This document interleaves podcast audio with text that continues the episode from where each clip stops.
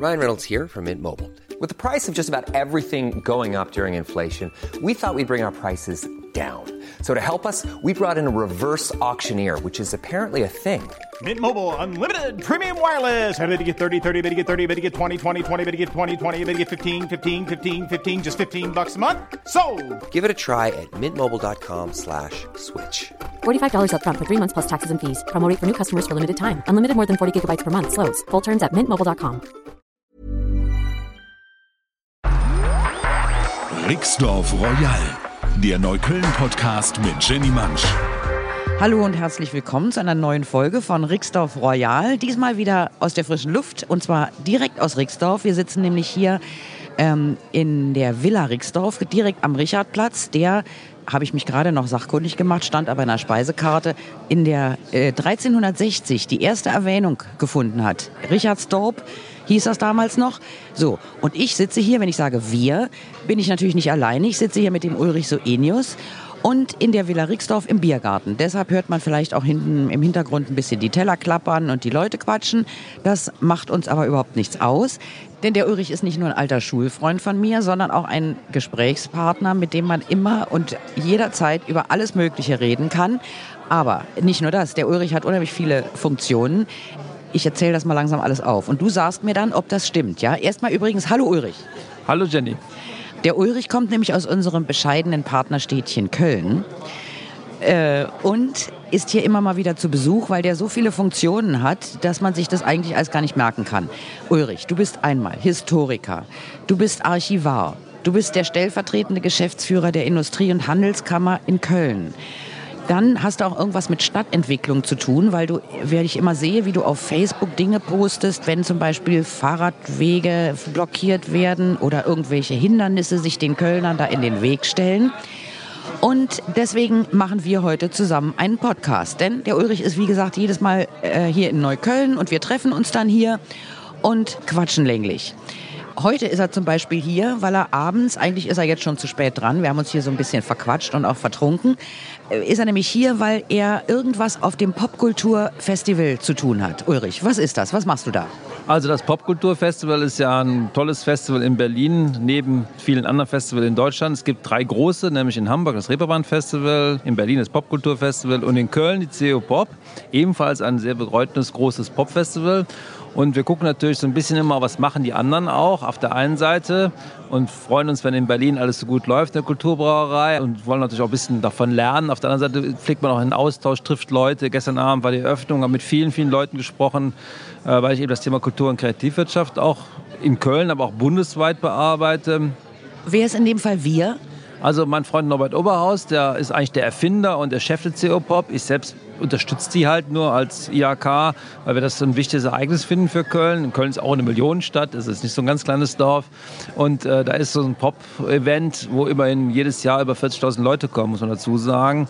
Über mehrere Tage schon durchaus wichtig, auch, auch für den Standort wichtig. Das ist in Berlin, das ist ein bisschen kleiner. Hamburg, Reeperbahnfest, ein bisschen größer wiederum. Das ist schon gut, dass man einfach weiß, das machen die anderen einfach so. Ne? Aber das Tolle ist einfach der Austausch. Ich habe gestern irre Leute kennengelernt, aber auch alte Bekannte wieder getroffen, Leute, die das Popkulturfestival in Berlin organisieren, auch das Programm machen, auch getroffen mit Leuten aus der Tourismusbranche, die auf einmal da neben mir standen, mit denen ich dann gesprochen habe, die ich gar nicht kannte. Man duzt sich auch direkt, das ist toll bei solchen Festivals, so typisch Festival-Du.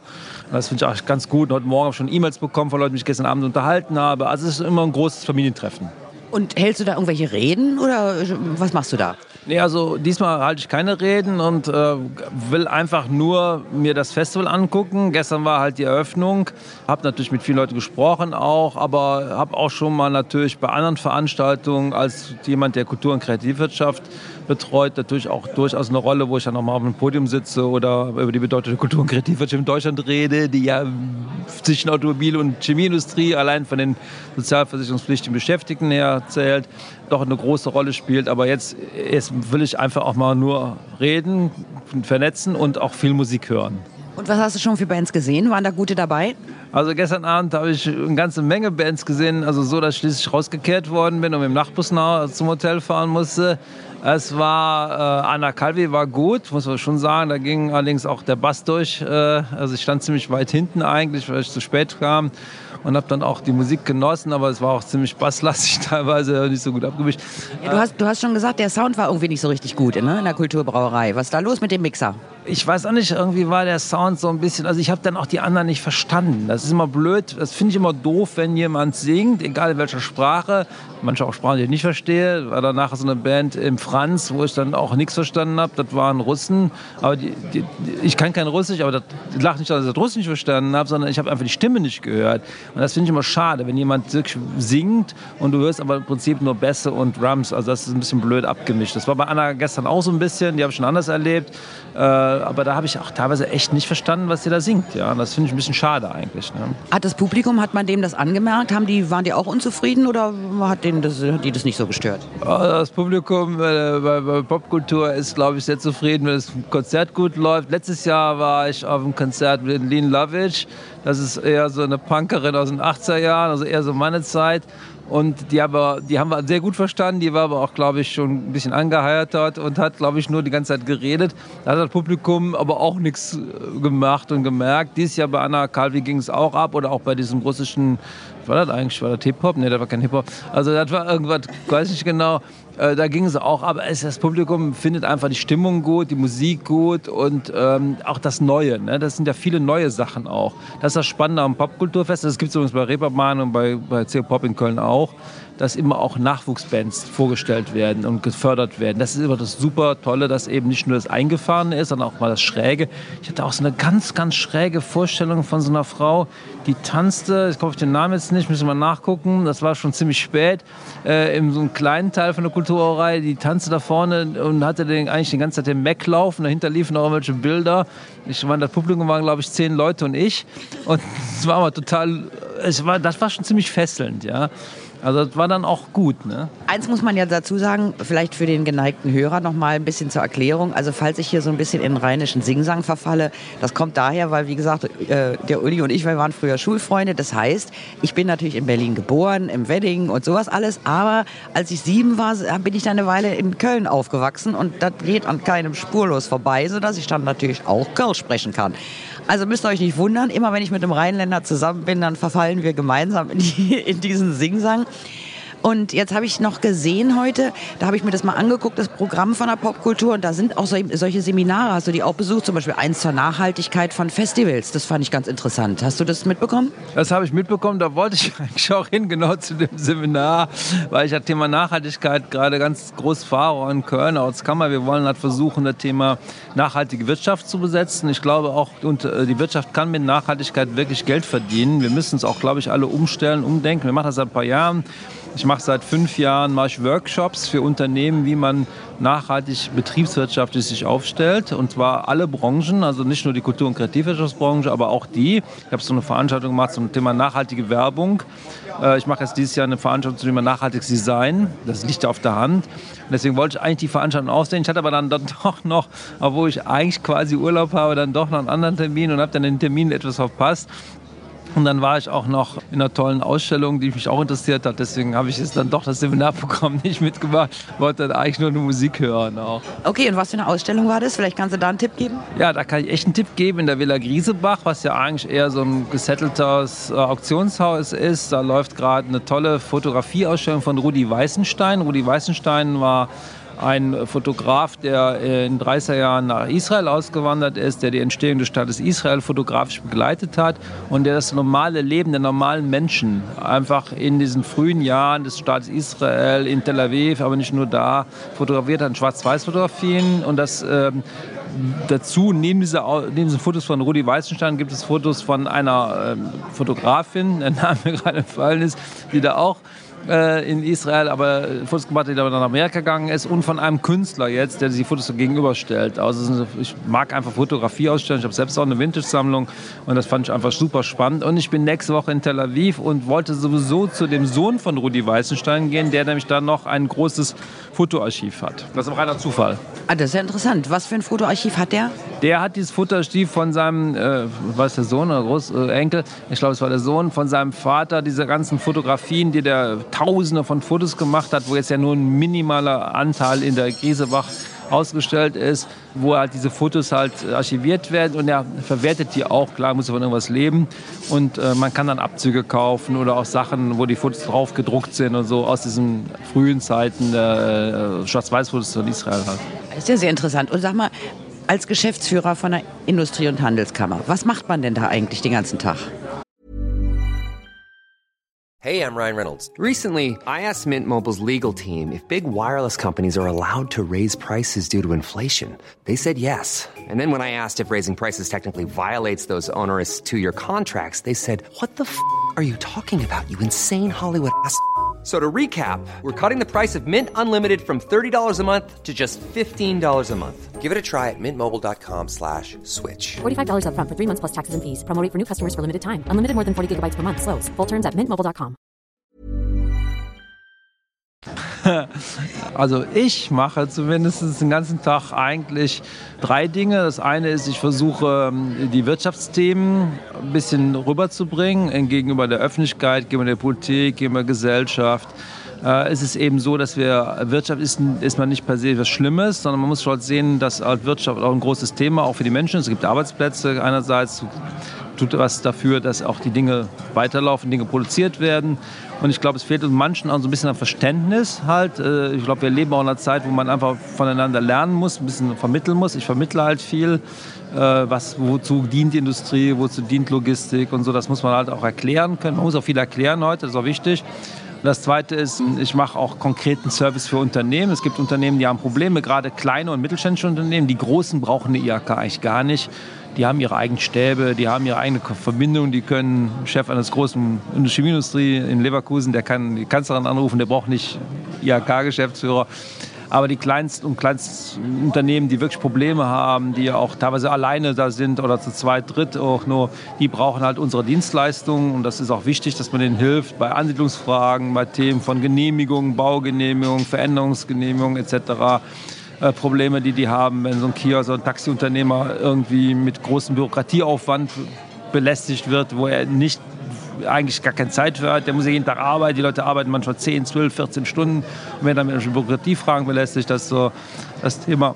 Und äh, das dritte sind auch echt hoheitliche Aufgaben. Das heißt, wir sind als IHK, also ich in meinem Bereich jetzt ähm, gerade für Planungsfragen zuständig. Also wir werden gehört, das gilt für alle Kammern, auch in Berlin ist das Gleiche wie in Köln beim Thema Planung. Also wenn es darum geht, Gebiete neu zu planen, also Bauleitplanung, das heißt große Stichwort, gibt es Gewerbegebiete, gibt es Industriegebiet, wie ist die Abgrenzung zwischen Wohnen und Gewerbe.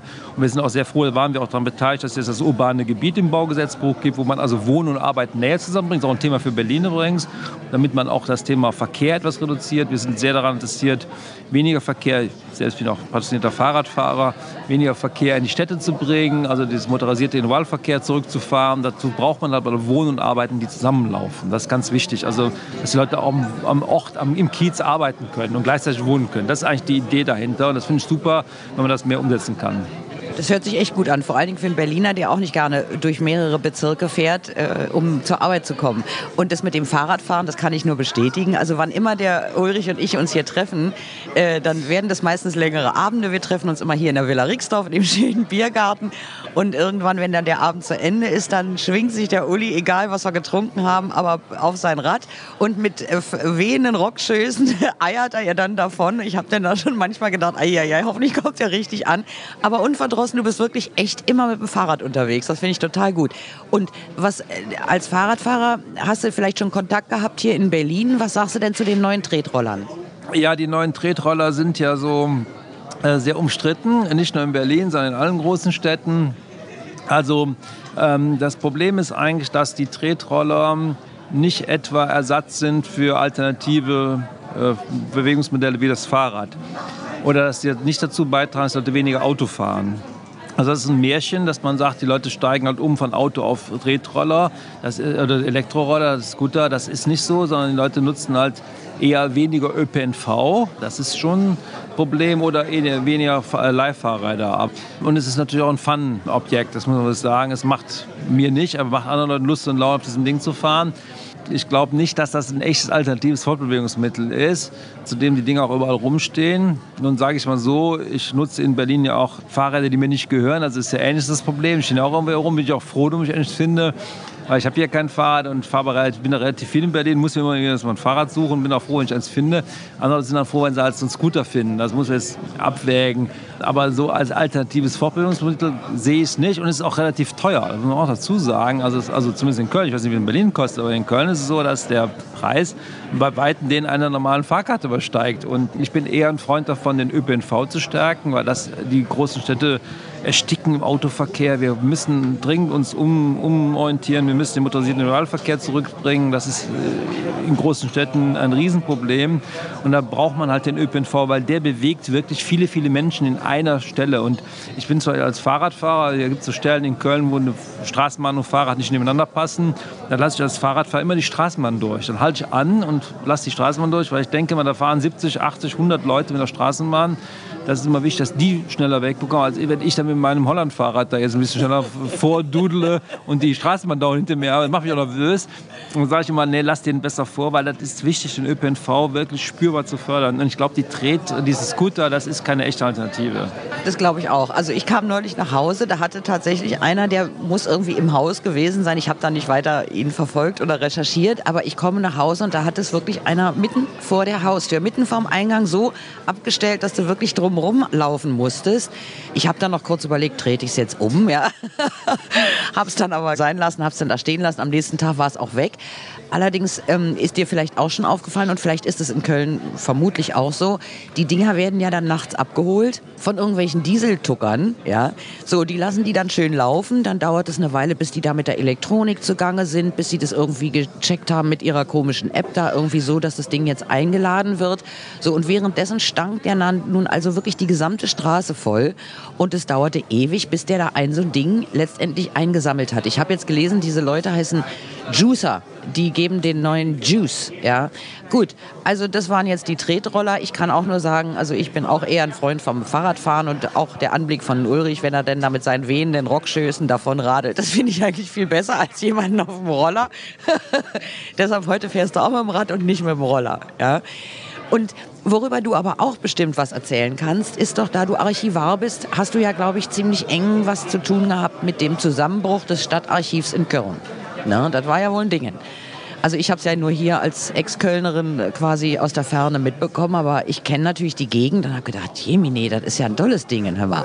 Wie das da alles zusammenkracht, was war denn da los und wie sieht's heute aus? Also da habe ich ziemlich viel, mit dem Zusammenbruch des Staatsarchivs relativ viel zu tun gehabt, weil als das Stadtarchiv einstürzte am 3.3.2009, war ich gerade im Rathaus und habe berichtet über ein großes Archivsymposium, was wir einen Monat vorher gemacht haben in den Räumen des Kölner Stadtarchivs über den Neubau des Kölner Stadtarchivs. Das, das heißt, es sollte sowieso einen Neubau kriegen. Es war klar, dass dieses Gebäude einfach voll war und auch nicht mit den Bedingungen erfüllte. Und das Archivsymposium habe ich geleitet, Inter- internationales Archivsymposium. Und da habe ich gerade im Rat zu berichten, während dauernd mein Handy klingelte und meine Kollegin mich halt informierte. Also ich bin natürlich nicht drangegangen, erst hinterher, dass da was passiert ist. Und da kam aber schon ein Kollege von der Stadt, der gesagt, du musst dringend mitkommen, da ist was passiert. Und deswegen war ich eine Stunde später dann an der Ansturzstelle. Als der sagte, das Stadtarchiv ist eingestürzt, habe ich gedacht, kann gar nicht sein, das ist so Quatsch. Ne? Und äh, nicht vermutet und so, da bin ich dann dahin. Und dann war ich dann nach zwei Wochen im Krisenstab, weil halt als, äh, als Archivar, der jetzt nicht bei der Stadt beschäftigt ist, also als Stadtfremder, ich leite ja noch das Rheinische-Westfälische Wirtschaftsarchiv, das größte Regional Was für eines ein bisschen langsamer, das kann man es nicht verstehen. rheinische Singsagen, das, das kann, kann, kann Gott schlecht sagen, das rheinische Westfälische Wirtschaftsarchiv. Also das Rheinisch-Westfälische Wirtschaftsarchiv, das, das ist schwer Alles klar, so jetzt haben wir es verstanden. ein regionales Wirtschaftsarchiv was ich seit 2000 leite und was ich auch schon seit vielen, vielen Jahren vorher schon gearbeitet habe, was die Unterlagen von, von zur Wirtschaft und Sozialgeschichte archiviert, in dem Fall für das ganze Rheinland. Es gibt übrigens in Berlin auch ein Berlin-Brandenburgisches Wirtschaftsarchiv, was ich sehr empfehlen kann. Und das in Köln halt leite ich halt und deswegen war ich halt, weil das Stadtarchiv war nicht, war nicht funktionstätig, die Kollegen waren alle teilweise gar nicht auffindbar erstmal oder teilweise auch ein bisschen traumatisiert. Und deswegen bin ich relativ schnell in diesen äh, Krisenstab gekommen, nachher mit der Leiterin, auch vom Stadtarchiv zusammen. Und dann haben wir organisiert äh, auch die äh, Hilfsaktionen von Archivaren aus der ganzen Welt, die gesagt haben, da wollen wir helfen. Da kamen Leute aus Neuseeland, Australien, die ihren Jahresurlaub in Köln verbracht haben, die Sachen zu retten, die da in der Grube lag. Ich habe dieses Dach erfunden, weil irgendeiner sagte, im Übermorgen soll es regnen. Da habe ich gesagt, Regen ist ganz schlecht, da müssen wir was zu machen. Dann haben wir erst so Plan äh, über das, die ganze Umstelle gespannt, auch eine irre Aktion und dann später das Dach gebaut damit das halt die nächsten Wochen auch geschützt war vor Regen, weil Wasser ist das Schlimmste für Archivarier, was es gibt. Aber um es kurz zu machen, also die Sachen sind, äh, viele sind gerettet worden. Es gibt ungefähr 95 Prozent sind geborgen worden. Davon müssen aber sehr viele Sachen noch behandelt werden, restauriert werden, konservatorisch behandelt werden. Und wir denken mal so, dass die nächsten 30, 40 Jahre das es hört sich jetzt furchtbar an, aber dass wirklich alles so wieder oder annähernd so äh, in den Zustand gebracht werden kann wie vor dem. Ich muss dazu sagen, das Ganze wird viel, viel mehr werden, weil die Restaurierung, die Akten werden halt mehr Papier dazwischen liegen und so. Das wird also sehr aufwendig werden. Aber es ist einem guten Weg. 5% sind definitiv verloren. Gut, das ist schade, aber das muss man dann auch irgendwie akzeptieren eines Tages bisschen Schwund ist immer, wie der Berliner sagt. ja, bisschen Schwund ist immer. Ja, wobei natürlich so für Archivare ist natürlich das Original und die Originalquelle immer ein bisschen problematisch. Aber ich muss auch dazu sagen, manche Sachen waren natürlich auch dabei, wo die sind dann gerettet worden, wo ich auch gesagt habe, gut, jetzt hat man dann irgendwelche alten Zeitungen und Zeitschriften, die gibt es ja auch irgendwo anders. Also die muss man jetzt nicht unbedingt restaurieren. Das ist halt so. Und vielleicht sind ja bei den 5% viele Sachen dabei gewesen, die auch so irgendwo anders gab. Ja. Wollen wir es hoffen. Also du weißt nichts von irgendetwas, wo du jetzt, dem du speziell hinterher weinst abends in die Kissen? Also das äh, nee, Wein in die Kissen bringt sowieso nichts, weil äh, es wird jeden Tag wird Geschichte vernichtet. Das ist das Problem, auch in Berlin leider, muss man deutlich sagen. Wer vernichtet denn die? Ja, all die Leute, die halt die Akten wegschmeißen über die, ihre eigene Geschichte oder die dritte wegschmeißen, wenn sie irgendwas finden, wenn zum Beispiel Firmen aufgegeben werden, die Sachen sind, stehen dann jahrelang leer, es regnet rein, dann wird einfach weggeschmissen.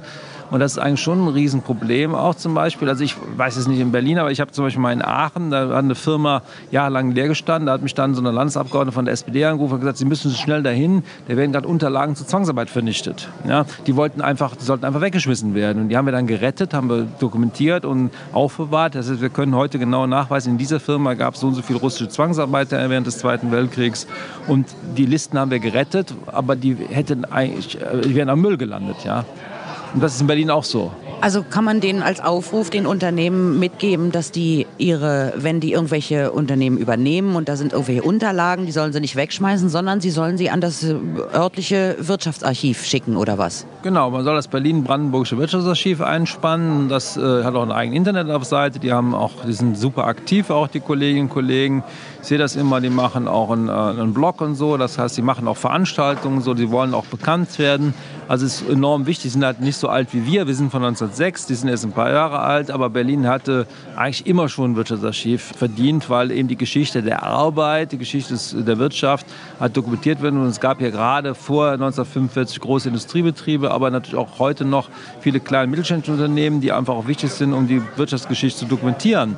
Und es wäre einfach schade, wenn das verschwindet einfach, weil es verschwindet auch ein Teil der Identifikation wer, wer kennt heute halt noch heute Bolle? Ne? Also das ist so ein Thema halt. Ne? Da ist wahrscheinlich auch eine Menge verloren gegangen damals im Osten, oder? Wenn als die Treuhand dann da zu Werke ging und die ganzen Unternehmen aufgelöst wurde, gibt es da irgendwelche? Ist das irgendwie konserviert worden, erhalten worden oder alles weg? Also im Osten gab es eigentlich ein bisschen besser sogar als im Westen, weil im Osten, also die DDR hatte sicherlich viele Dinge nicht so gut gemacht, aber was sie gut gemacht hat, war das Thema Archivierung.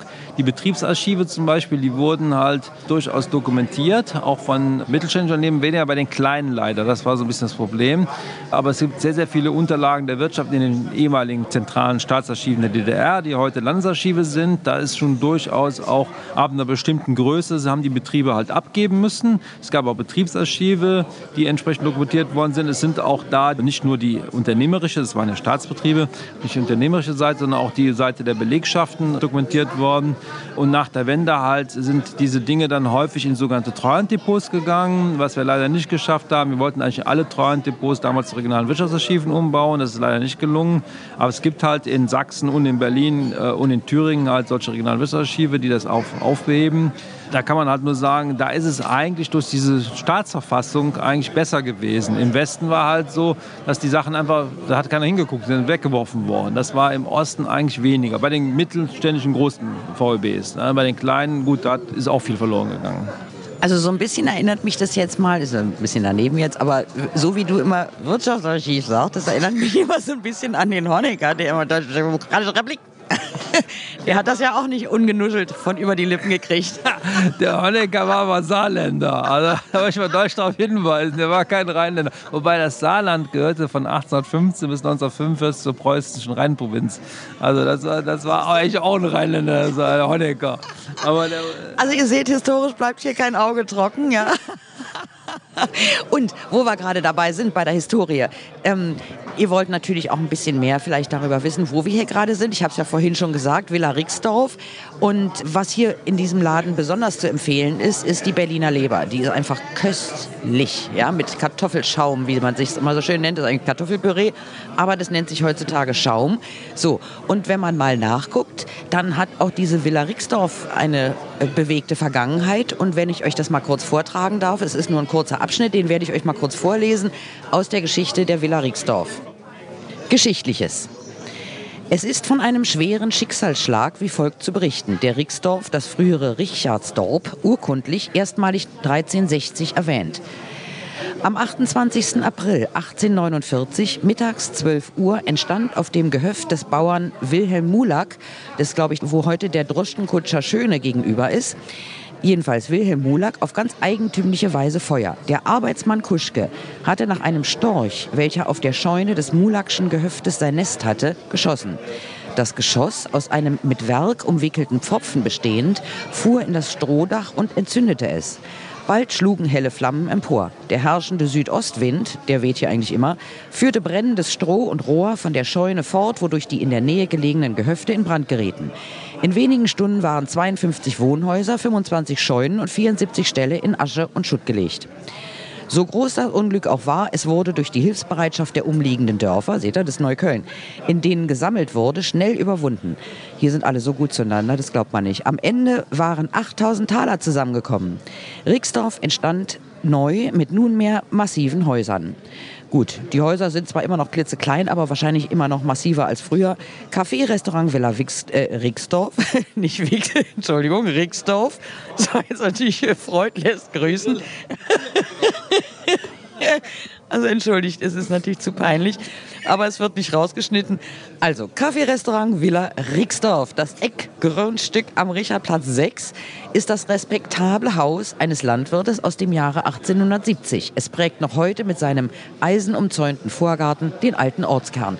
Und das stimmt, das ist hier wirklich so ein bisschen das Zentrum. In der Mitte ist ja die Schmiede und gegenüber der Droschkenkutscher Gerhard Schöne, dessen lausiger Vorfahre Mulak hier alles in Brand gesteckt hat. Und das Ergebnis des Ganzen ist, Ulrich Soenius und ich saßen hier heute Abend wunderbar bei einem Wein und Bier, haben uns schön unterhalten und ich hoffe, ihr habt dabei wieder was gelernt. Denn das war die neueste Folge von Rixdorf Royal. Das war's für heute. Wir freuen uns auf das nächste Mal und ich verabschiede mich jetzt von Ulrich, unserem wunderbaren Gesprächspartner und Freund aus Göller. Tschüss und vielen Dank nochmal, Jenny. Sehr gerne. Also, nächste Woche gibt's mehr. Dienstag ist der Podcast-Tag und ihr wisst, ihr könnt es auf allen bekannten Plattformen hören. Ich weiß, dass andere Podcasts, die fangen immer damit an, dass die stundenlang erstmal sämtliche Plattformen runterleiern. Das erspare ich euch. Ne? Ihr könnt ja googeln, wir sind ja alle intelligente Hörer und insofern werden wir uns schon hören. Das war's für heute, hat mir Spaß gemacht. Lieber Uli, bis bald und bis zum nächsten Dienstag zur nächsten Folge. Ciao, eure Jenny Maus. Rixdorf Royal, eine Produktion der Podcast 1 GmbH.